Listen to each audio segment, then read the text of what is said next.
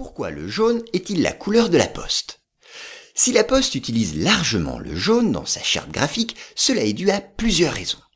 D'abord pour une raison historique. Le jaune fait référence au premier grand réseau européen de distribution de courrier qui fut développé par l'empereur Maximilien Ier de Habsbourg au XVe siècle.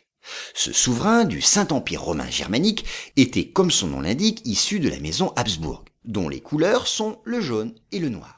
En